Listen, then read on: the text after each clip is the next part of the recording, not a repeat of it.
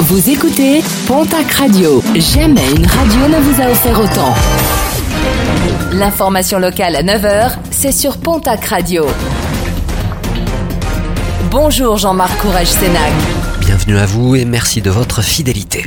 Prison avec sursis pour un fermier à la retraite de 68 ans, verdict du tribunal de Tarbes qui jugeait cet ancien policier poursuivi pour harcèlement sexuel, des faits par le principal intéressé. 12 femmes hébergées dans son gîte en échange de travaux à la ferme avaient déposé plainte et s'étaient porté partie civile contre cet homme.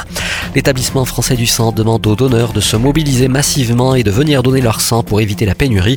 Pour faire face à la demande, il manque chaque jour pas moins de 1500 dons de sang. De multiples collectes délocalisées vont être organisées ce vendredi Rendez-vous du côté de la mairie de Sousse.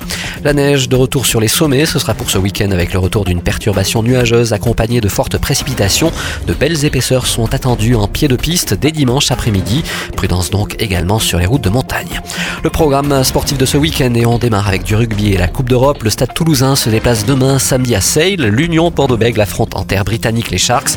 En Challenge Cup, déplacement demain de l'Aviron Bayonnais à Trévise. Ce soir, Pau reçoit l'équipe des Dragons. En Pro D2, place à la 17e journée.